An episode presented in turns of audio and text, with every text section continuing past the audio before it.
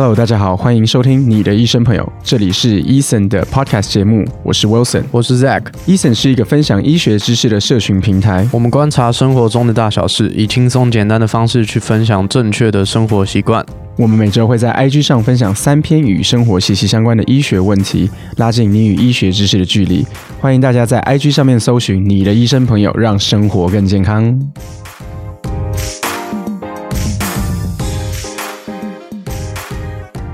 Wilson，你有在做体态管理吗？就是健身或者是控制饮食之类的。有啊，在针对自己的部分是有的。了解，因为我们这一次也是延伸我们过去做的一个主题，就是大家也很喜欢的，嗯是关于增重的主题。这一题我对这题我们的标题叫做“减重人的梦想，增重人的梦魇”，关于增重跟吃不胖的大小事。是，我自己比较不是属于这类的人啊，所以我没有办法比较感同身受。可是我们看我们很多医生的粉丝，他们好像大部分都是瘦子，是，就是吃不胖。然后发我们发这篇文的时候讨论就很热烈，就是大家都讨厌的那种人，就是我们都呼吸都会胖，但是你就是怎么都吃不胖的对啊。就是喝水都会胖啊是，是然后控制饮食、宵夜还有运动，然后还是非常一样麻烦。对，然后还是一样都没有改变这样子。对啊，然后就听到那种人家说啊，我都吃不胖，然后就就会白眼他那样子。对啊，而且我就是今天这一集的节目计划，我问了身边很多人，就是朋友啊，然后或者是在医生的同事啊，是是是就发现说好像根本没有这种人啊。可是为什么大家那么热烈？那你你身边有这样子的人吗？嗯，我身边目前看起来是没有这么多啦，但是其实我自己就是这样子的体质。所以就是你就是大家讨厌的那种，以前常常人家就会说，哦，为什么你都吃不胖啊？然后每次我出去都是看起来吃很多，然后后来才发现其实根本就是吃不够。就是以前我在十八、十九岁的时候，那个时候，呃，我现在一百七十七公分嘛，那个时候也差不多一百七十七左右，但是就是一直都保持在大概五十六到五十九公斤，所以其实是非常瘦的一个体型，哎、你这样超瘦哎、超级瘦，超级瘦。我自己是一百七十五，然后六十七、六十八左右，是是是是是，对啊。你但我们这样体脂跟肌肉量，那个时候还不懂那么多关于这上这方面的知识，对，那个时候高中刚毕业嘛，那那个时候我只记得说我就是非常非常瘦，就是那种瘦骨如柴那种感觉，然后就尤其那个时候在欧洲读书嘛，对吧、那那边的男生大概十七八岁，其实都有一个大概像台湾人大概二十五六岁的体态。嗯，而且欧洲的男生本来就肌肉就比较多一点，所以他们就会看起来就非常的壮。你在那边应该算哈比人吧？我那边，我那边应该不就不存在吧？就是存在就是空气般的存就是在。直视的时候，然后看不到你的头。对对对，看，就是我矮就算了，就是跟跟他们比起来，我矮就算了，我还是个纸片的，就是确实是没有什么人会看到我这样，对吧、但是那个时候其实增重确实对我来讲是一个很大的问题啦。那个时候的同学很多欧洲人，当然他们就是那种呼吸也会胖的体质嘛，所以他们就会说，哎，奇怪为什么你会吃不胖？所以其实我确实是就是感同身受，吃不胖的问题，其实我自己是有。因为你后来就当了医生嘛，所以我觉得后来你的医学知识肯定是就是快速的累积下来。那你觉得你为什么会有这样子的体质？就是你吃不胖的原因，你觉得是什么？我觉得像在刚刚有提到体质这两个字哈，体质这件事情其实可能比较偏中医的角度在讲，或者是我们中文会讲体质这个字，但是在一个西医的角度来讲，就是遗传或者是基因。对，所以我们可以讨论到，就是说基因其实本身就会影响我们的基础代谢率，然后呢，它也会影响我们一个人的食量啊，还有他的食物的摄取量，甚至是你自己本身平常对于活动的需求。活动的需求意思就是说，哎，有一些人为什么他感觉一直都跑来跑去，一一直打球，一直跑山铁，或者一起去做各种活动，他都停不下来。但有一些人就是死都不想要爬从他的那个嗯，就像 couch potato，死都不想要从他的沙发上离开哈。所以这个也会影响到活动量的动，就是想要去做活动的这个动机，这样。所以基因有很大的影响。对啊嗯，所以刚刚讲到那个基础代谢率是真的是只跟遗传有关吗？呃，基础代谢率不应该讲说只跟遗传有关，当然后天也有很多的影响，会影响到我们的整个基础代谢率。等于说这是我们的人设，在基因遗传下面，我们可能就会呃有一些人的这个基础代谢率就会比另外一些人高一点点。好、对，所以这个就是一个基因基本的影响。所以它越高就代表我越吃不胖。没有错，对对对，就代表说，呃，你的花钱的速度就是天生快，对，所以你赚怎么快，赚怎么多钱，它就是一下就被花掉，存不下来。好爽哦！哎，那这个东西有办法后天去做提升吗？可以啊，可以。对，其实基础代谢率主要有三个东西是在耗我们的这个基础代谢哈，就是说只要我们活着，呼吸就会耗能这件事情。OK，就好像你手机开着就会耗电嘛，对吧？那我们只要活着就会耗能，这样子耗这个能量。三个常常用到我们基础代谢的东西，包含我们的大脑，OK，我们内脏的脏器。那平常耗最多的基础代谢率的地方，其实就是我们的肌肉，OK，所以大脑。内脏、肌肉这三个就是我们基础代谢率的主要组成。那在这三个当中，最最耗能的地方，其实还是我们的肌肉。想象我们是动物嘛，所以要让我们可以动下去，就是我们的肌肉在动。对，所以肌肉是一个很主要的基础代谢率的这个消耗的地方。要了解，所以你自己算是基础代谢代谢率很高的吗？嗯，在那个时候我不知道。OK，我现在这样看下来，其实我我发现，其实我的基础代谢率就算是一般般而已。对，就是可能在 PR 值的高一点点，但是没有真的高到哪里去。因为我每次去占那个基础代谢率的那个，就是那种机器算算体脂的机器，我的基础代谢率也都是算在一般的男性大概一千五到一千八左右，上上下下跑。嗯，我自己也有去测过这个类似的东西，然后我自己也差不多在就是平均值啊。嗯哼，对。但其实也这边顺便跟大家分享一下，就是说占这种机器其实没有到很准啊，所以就当参考就好。等下我们应该也会提到就是 TDEE 的算法嘛，对不对？嗯，对对对。那除了除了可能基础代谢率啊、遗传这种是先天性的东西之外，还有可能是哪些因素是导致这些人就是吃不胖的理由呢？嗯嗯，其实我想大部分的朋友应该都有听过，就是常或者是自己常常讲，就是就是我吸收不好啊，我吸收不良啊，不然就是说哦，我要去吃这个维他命，因为我吸收不好啊，什么之类的。所以肠胃道的吸收其实也很重要。所以我们这边要提到就是肠胃功能不佳，那营养的吸收可能有障碍的人，可能也会有这样子的影响。那这样子的人常常出现在哪里？以一个医学的角度来说的话，最常出现到像这种可能小肠啊或大肠啊，他们有做过一些呃手术的人。他们的小肠可能变短了哦，那他可能在某一个手术减掉了两三公尺的小肠，他可能吸收就会变得不是很好。OK，两三公尺有点长了，不好意思，我 我看其实想要讲二十到三十公分，对，OK，两三公尺基本上整段的小肠可能都快没了，对，但是呃，可能是二十到三十公分哦的小肠，有些人可能是一些消化的酵素没有很足够，让他的这个吃进去的东西没有办法被完整的消化，那当然最后的话就是说他在肠道的各种吸收的这个位置上可能有一些障碍。影响到了他的吸收，这样子。哎，这些肠胃功能不佳，它跟胃口是有关联性的吗？有些很瘦的人，他是吃很多，可是还是不会胖；可是有些很瘦的人，他就是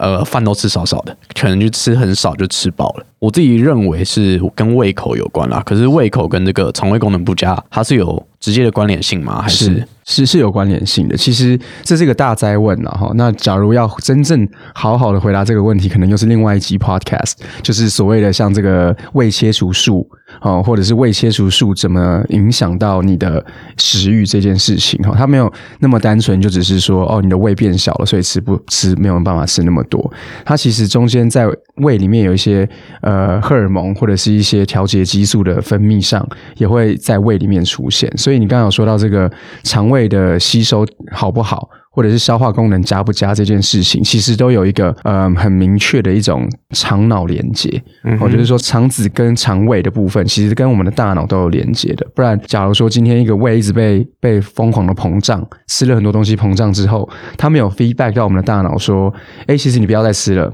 OK，那其实我们就会不断的吃下去。所以，其实你刚才说这个胃口跟我们的肠道的这个吸收啊，或者是它的功能啊。是不是有连接？其实是有的。那因为这一集如果真的要讲这个，可以完全是一个自己的 lect，就是生理学的 lecture，所以我就不在这边细讲它的生理机制。对，但是是有连接的，对啊。如果对这个相关的一些饮食吸收的问题，或者是想听我们聊更多饮食相关的细部的剖析，那可以私讯我们的医生 friend 的 IG。那我们收到这样子的通知，我们就会呃通知够多，我们就会在特别做一期节目去讲这个主题，这样子。没错。好，那刚刚分享完就是遗传跟肠胃功能不佳这些因素，还有其他可能性是就是这些人吸收不佳的原因吗？呃，吸收不佳的原因当然还有其他的原因嘛，对。但是在那个体重不能增加的情况下，我们可能也会考虑到一些荷尔蒙失调的因素。那常见的就是，嗯，大家在这个有 follow 医生 friend 的朋友，可能最近有看到我们的文章有讲到内分泌失调这件事情。那内分泌失调常见的一个跟体重有有关的这个内分泌的系统呢，就是我们的甲状腺，OK，或者是我们甲状腺激素。那甲状腺激素太高的时候，有可能会让我们容易变瘦。那假如说甲状腺激素太低的时候呢，有可能会让我们变胖。主要是因为甲状腺激素主要是为了帮助我们保持我们的代谢的速率的，所以甲状腺功能亢进的人，基础代谢率会高于正常的生理状态。就算这些人他可能长期摄取很高的热量呢，他还是有可能会有一个负平衡，造成营养容易流失、体重减轻等等的。那甲状腺亢进呃的人也会快速的消耗身体的能量，所以甲状腺的过度活化呢，就会分泌出太多太多的这个甲状腺的这个激素嘛，然后影响到我们的代谢速率，这样子。对对对了解，哎、那我就想，我就想知道说，因为前面可能像肠胃功能不佳这种东西，可能是你先天就有一些比较明显的一些例子。这个东西我要检查我到底有没有就是甲状腺可能过高的问题啊？我除了可能健检之外，有没有办法用其他方式去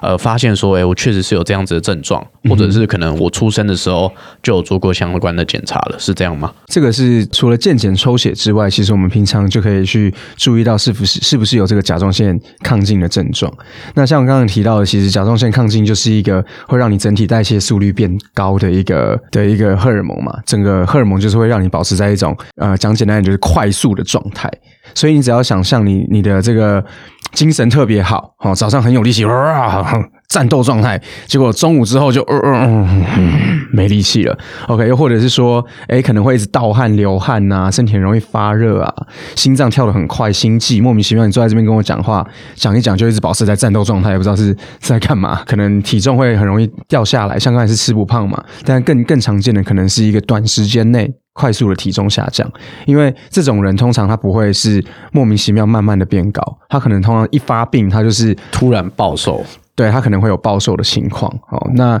这这种也是可能要注意的。那当然，长期吃不胖也是有可能，因为他有可能是一个慢性的亚急性的甲状腺的问题。OK，就是他没有到临床上，像我刚才说这种甲状腺激素突然飙高，他可能一直都是慢慢的就是保持在一种微高微高的状态的人也是有。所以这个东西就是，假如有上述的这些症状，包含可能。嗯，比较身体比较湿热啊，哈、比较容易冒汗呐、然后呢，头发比较容易掉啊，等等的，哦，这种人可能就要注意一点点。那这个时候临床上要确诊，还是得必须透过抽血才能确诊这样子。因为刚刚前面我有说到说，就是我为了我们这次的节目，然后问了很多身边的人，然后后来发现说，哎，事实上好像身边人没什么这样子的例子，是。所以我后来就转战到网络上了，就开始网络上就比较多比较多资料了。那在网络上确实，呃，搜寻搜寻的结果也比较多，这样比较多这样子问题的人。那我就找了一些他们比较常有的一些问题，像有一个人他就是吃不胖，然后我们过去对运动的理解可能就是说我们运动是减肥啊，消耗热量，然后所以他就他就可能跟身边的朋友说，哎、就是我现在就是吃不胖，那我也吃不，他是那种吃不多的类型，我也吃不多，是。那我是不是就干脆不要运动好了？因为我运动就是热量也会热量也会消耗嘛。那我我想要增重，我就是我吃的已经够少，那我就是只吃然后不动，然后可能就在家看剧啊、划手机等等。是。这样子是有效的吗？就是这个东西确实可以帮助增重的吗？所以像刚才 Zack 讲的这个，就是一个很常见的一个迷思跟一个很错误、很错误的观念哈。其实这感觉听起来很简单嘛，反正要减肥就是少吃多运动啊。那那个想要增增肥的话，不就是就是呃多吃少运动？增肥这件事情，如果你是为了要增肥，你多吃少运动，我不会阻止你，因为你确实会达到增肥的效果，而且会非常肥。OK，就胖胖的那种肥，对，就是那种胖肥，就是脂肪很多的肥。但其实很多时候在增重的时候，我们是讲增重，不是讲增肥，是因为是因为我们在增加的是体重。那在增加体重的时候，其实我们有一个很重要要知道的一个观念，就是我们要增加体重，不是为了增加脂肪的重量，而是增加好的体态的这个。的有质量的重量、o k 就是 good quality weight。那这个 good quality weight 讲简单一点，就是你的肌肉量。我们不可能增加你的骨头嘛，你的骨头就这样子，你也不可能去增骨嘛，对，所以也不可能增加你器官的重量、你眼球的重量、头脑的重量嘛，所以增加的重量很自然的就是在讲你肌肉的重量。在多吃少运动的时候呢，其实你会很容易增加你的脂肪的重量，但是不会增加到肌肉的重量。所以呢，其实一个很重要的观念是你还是得运动，只是要慎选运动的项目。OK，例如说，我们可能就不会选择有氧那么多，我们可能会选择重量训练为主的。所以呢，缺少活动的时候，会让我们的体脂增加，肌肉量减少，会变成是增肥。就是人家想增肌减脂，我们是讲变成是减肌增减肌增脂。OK，如果你你是这样子的方式去增重的话，另外一个部分的话，就是体脂高的话，会让你的体型呢变得很臃肿，就是看起来像那个。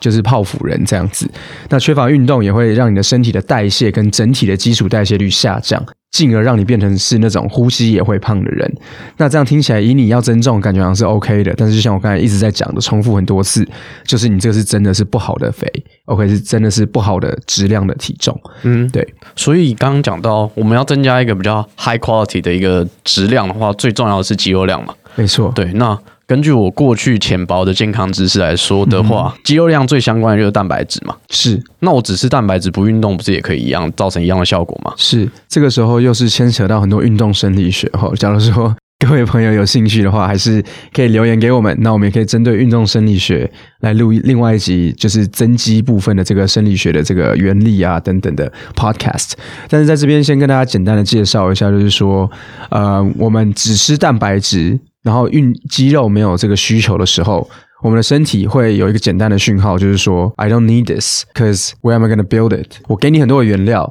给你很多的物资，但是你没有地方用，那你就不会就就丢掉嘛，对不对？你也没有办法存起来，不知道存哪里。OK，那最多就是蛋白质也有热量，最多的话就是也是把这个蛋白质转换成脂肪，存在脂肪里面。假如说你今天没有运动，你的身体没有这个讯号，说哎，我的肌肉是有需要生长的。OK，需要去做拿这些蛋白质当做原料来长新的肌肉的组织的话，它就把它转换成肥肉。OK，所以如果你吃太多的蛋白质，然后也是多余的热量，那今天你的肌肉也没有需求的话，它就会把它变成脂肪。那剩下的就把它尿掉，或者是丢掉，这样子。了解，所以就像是我可能就是身体没有这个需求，假设身体全部都没有这些需求的话，那这最终这些蛋白质也会转转变成可能变成脂肪的形式，然后呢，在我身体累积。没错，没错。OK，那所以刚刚的那个运动的这个迷思解决之后啊，那刚讲到说增加肌肉量就是以。重训为主嘛，是是是。可是下面这些呃网友也有跟他回复说，就是说当然不能不运动啊，你要的运动就是增加肌肉量，他们有这些回复。可是这一位瘦子网友的回答就是说，我现在体重也不重。可是重训，比方说，你像你看像馆长啊，或者是一些健身的网红 YouTuber，他们身体的个体都是比较一个大一根，然后握的哑铃可能也很重。那我我一个瘦子，我没有办法拿可能那么重的重量，然后轻的重量感觉做不到一些好的训练的效果。那是瘦子这部分是可以。做一些重量训练的吗？就像刚才跟大家分享的，其实我现在体格大概是一百七十七公分哈，然后大概落在平均就是七十二公斤到七十五公斤上下不等。那我的肌我的体脂肪就是在十五帕到二十帕哦左右，所以我的肌肉量其实从像刚才提到，就是在我十八岁的时候可能是五十九公斤，我的体身体的总总体重量是五十九公斤，到现在七十七十二七十三公斤，其实也是增加十几公斤。OK，那当然这些也包含了增加一些脂肪等等的，但是。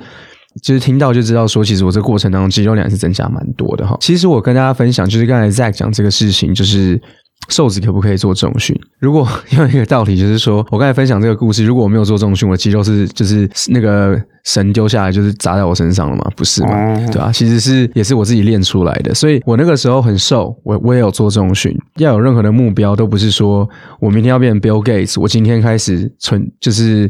就莫名其妙，明天就变 Bill Gates，right？达到任何的目标都是要从一点点、一点点开始，所以你也不用希望你跟馆长一样，可能随便举就举很重的重量。但是呢，很重要的事情是你可能只举得动一公斤，那我们就一公斤举十下，十下举不到，我们就一公斤举三下，从这样子去慢慢的去建立你对于重训的这个观念跟习惯，这样子，对啊。因为其实我自己本身也有在做呃一些健身啊，呃我体重是正常的，可是我本身也有可能一些增重的需求。我自己在做增重的时候，我也是希望可能肌肉量增加，对，但。呃，有在健身的一些朋友应该都知道，说肌肉增加这件事情，其实算我自己觉得算蛮困难的啦。假设就是你新手期度过了之后，甚至是新手期，你可能吃的不够多，或者是你运动量也不够，是那可能就没有办法让肌肉量增加的顺利。所以我就有看到有一派的说法是说，因为我重点是我希望是我的体格可能变大。变大，然后所以我就是可以先吃一些可能像高碳。或者是油脂可能多一点，我先把我的体重撑起来，然后再去做减脂的动作，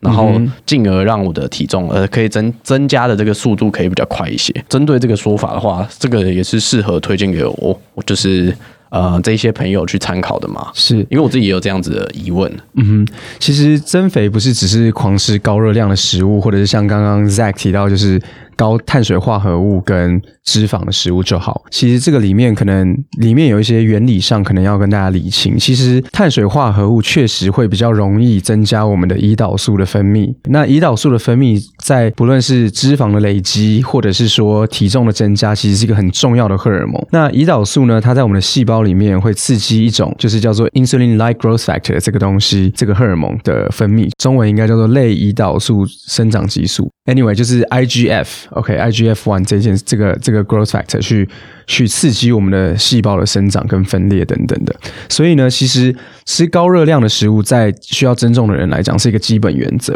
但是绝对不是暴食狂吃高热量的食物就是会增加肌肉。OK，总体对你的身体来讲，它会刺激生长的这个讯号没有错，它会分泌更多，会刺激这个生长激素的分泌等等的。所以呢。确实是可以往高热量方向去走，但是呢，就像刚刚提到的，如果你只是光吃高热量，或者是这个食物的这个质量的选择、比例的选择是错的。例如，你只吃纯碳水化合物跟纯脂肪，然后呢，你又没有去健身房去刺激你的肌肉的这个就是训练跟需求。那这些全部其实就是累积成脂肪而已。对，所以如果选择错误的食物，除了长胖之外，还有可能会增加你三高、糖尿病、心脏病等等的风险。对，所以这个也是要特别注意的，对吧？所以再来的话，就是常常听到有些想增肥的人都想要多吃宵夜啊、手摇饮啊，吃高热量食物，像刚才在提到，就是先把体重撑起来，再去做减脂的动作就好。但是其实像这些高糖啊、高油的的食物呢，里面倾向通常都会有高油脂或者是高脂肪等等的，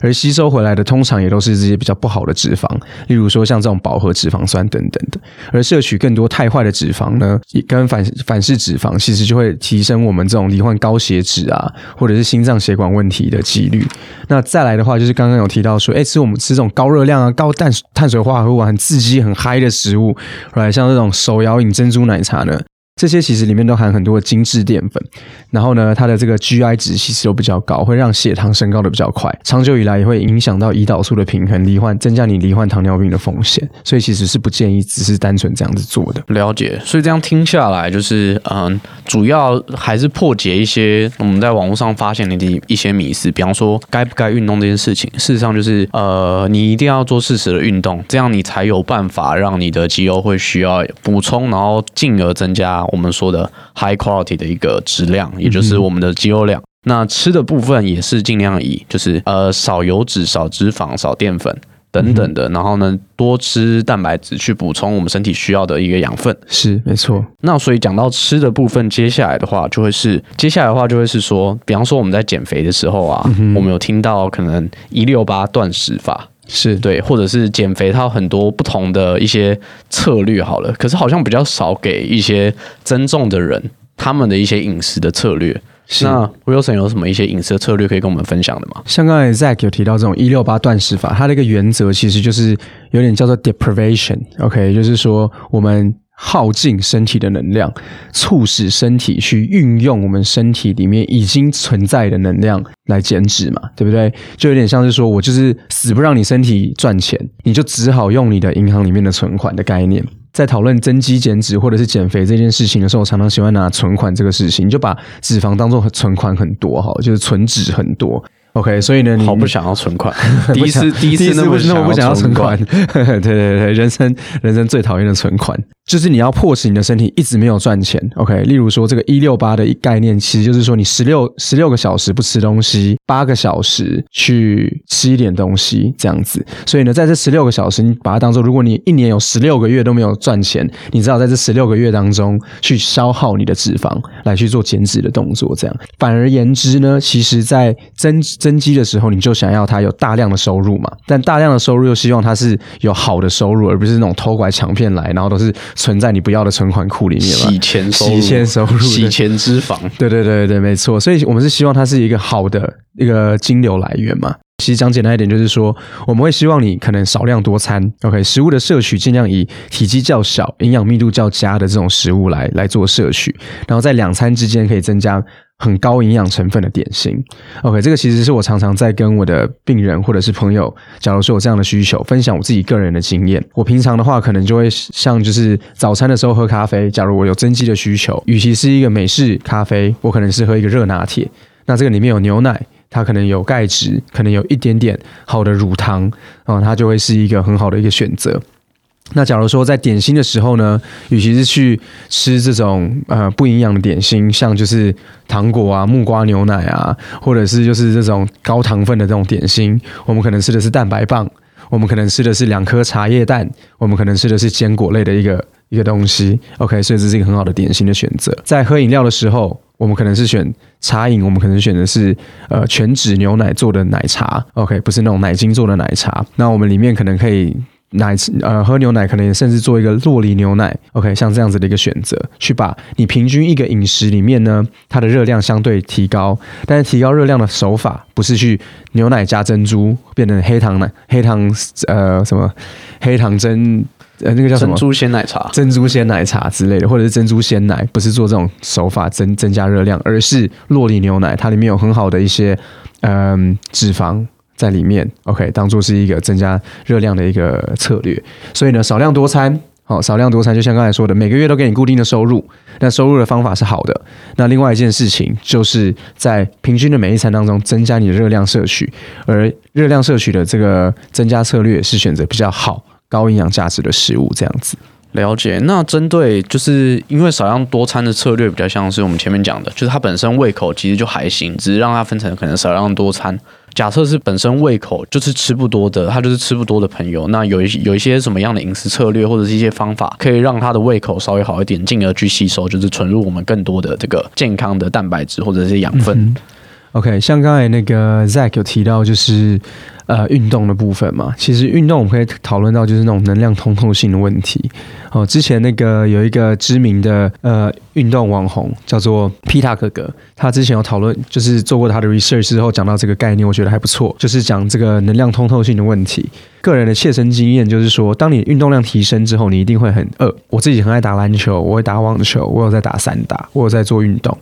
我发现我每次运动完之后就会肚子饿，这个是一个很很正常的一个生理现象哈。在一般没有胃口的朋友上，他其实可能因为身体本身需求能量需求就没有那么高，他可能平常的胃口就会比较少一点点。在胃口的增进的部分，我觉得与其是去想考虑一些 supplementation 的这种策略，我觉得其实一个很很好用的方式就是开始做运动，增加你的身体的这种代谢需求。那增加代谢需求之后，头脑自己会产生一些呃荷尔蒙跟一些化学的这个反应，告诉你自己的身体说：“Hey, hey, dude, I need more 呃 energy, cause I'm gonna die。” You know，那你自己开始就会在这个食欲上面有增加，这样子。好，那最后在接近节目的尾声，有没有什么一些制定的？我们前面讲了很多，可能该怎么动啊，或者是该怎么吃等等的。那最后我想要制作一个具体的一个增重的目标，或者是说一个增重的计划，有没有什么建议可以给这些想要增重的朋友呢？是，我觉得增重计划有三件事情大家要特别注意，或者是可以再帮自己去做。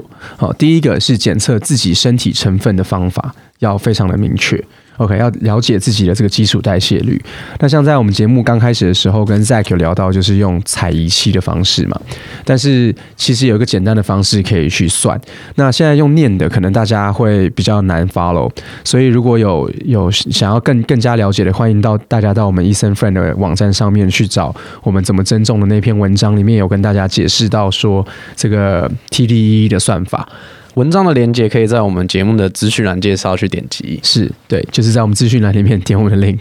OK，那在那个 TDE 的部分，其实就是我们的 Total Daily Energy Expenditure。OK，它的算法其实现在大概跟大家解释一下，就是一个你的基础代谢率加上运动的消耗、产热的消耗，加上非运动性的热量消耗等等。你可以在我们的完整的文章里面看到，或者是说你们只要在网络上面 Google，或者是在你的 Search Engine 里面找 TDE。一通常就可以找得到它一些自动计算机，你们可以把它打进去。算出你的 TDE 以后呢，例如像我，假如我随便讲，我可能是一千五好了，那你就可以再去测量你每一天的增重的饮食。基本上你要吃的东西就是超越你的 TDE，代表你一天的总热量摄取一定要像我的话，如果我说我是一千五，那我就要吃超过一千五的热量。那最好通常在一个健康的或者是一定可以增重的范围内呢，都就是大概是在超过一点五倍到两倍左右。所以像我的话，可能我就会吃到三千大卡，OK，就是吃到三千大卡。那在这个三千大卡呢，我们就要很精确的去计算说这个里面的组成是什么。那通常会建议可能是百分之五十来自，如果要增重的朋友，可能百分之五十来自于淀粉，因为这个淀粉类呢，如果又选择是正正正确或者是好的淀粉呢，它可以正常的缓缓的升升起我们的胰岛素。升起我们的胰岛素之后呢，也会开启我们细胞对于其他能量的需求，或者是其他营养素的需求，例如蛋白质的需求。这个时候，如果又配合我们的正常的重量训练等等的，我们的生长激素的分泌、呃睾固酮的分泌跟一些其他荷尔蒙的分泌呢，总体来说就会增加我们肌肉对于蛋白质的要求。全部放在一起，肌肉就会慢慢的在这个过程当中增加。所以呢，算出我们的 TDE，算出自己的 basic 的 ex 呃 energy expenditure。第二个，好好的规划自己的饮食。来符合这样 expenditure 里面的这个营养需求，最后就把这样子的一个呃第三个 step，刚才有说到三个 step 嘛，最后就是背上这样子的一个步骤去实际的执行，因为你不做什么都没有，OK，都只是讲好听的，OK，实际的执行是非常非常重要的，对。了解，所以今天的节目我们比较认真的去分析，究竟有哪一些体质是呃导致他们。无法轻易增重的一些原因，那具体的可能像是运动啊，然后呢该吃怎样一些优质的食物，或者是说该怎么吃，以少量多餐的方式去进食，让我们的体重可以是健康的成长，而不是累积可能像是脂肪，或者是吃很多呃高碳水的精致食物，然后导致可能是不健康的增重等等的。呃，如果对这个任何增重或者是该怎么吃，甚至是你有一些我可能房间听到一些营养品。或者是什么可以帮助我们增重的这些东西有疑虑的部分的朋友，可以到我们的这个资讯栏，可以加入我们 Eason Friend Line 的官方账号。那我们每天都会有呃专业的医生或者是营养师的朋友去帮各位咨询你们所有的一些健康的问题等等的。嗯哼，对，就欢迎大家利用这个资源。嗯，那。像，然后也像 Zack 在我们的节目刚开始有提到的，或者是像我们刚才在节目刚开始有提到的，又是很多时候呢，在这个营养的吸收上面，哦，嗯，可能没有像大家想象的这么单纯，可能也没有只是说就只是吃不够等等，也有可能是一些身体上的疾病。所以呢，假如说有吃不胖的问题的朋友。我也会建议大家先给医生评估，好，那给医生评估之后，在一些呃基础的抽血检查，了解你的代谢或者是疾病的问题之后呢，假如说确实发现是呃没有问题的，那我们就可以按照像今天节目当中的方法来做参考。那在参考的过程当中，也可以让医师来统筹帮你规划，跟营养师、健身教练、体适能教练或者是嗯物理。物理治疗师，乃至于甚至是心理咨商师，假如说你是因为有一些心理的问题造成，就是吃东西不爱吃啊，等等厌食症等等的，都可以透过医师的评估之后，帮你去做比较完整的规划。那假如有这方面的问题呢，就像刚才在在刚刚提到的，可以在我们的资讯栏当中加入到我们 Eason 的这个官方账号里面，我们有完整的团队可以帮大家做解惑跟咨询。那最后呢，很感谢大家收听今天的节目，我是 Wilson，我是 Zack。如果你喜欢今天的节目，欢迎大家在 First Story 上面订阅我们，或者是有任何想跟我们说的话，就欢迎在 Apple Podcast 上给我们五星的评分加留言，或者是私讯我们 Eason Friend 的 IG。那我们今天就到这边，我们下次再见喽，拜拜，拜拜。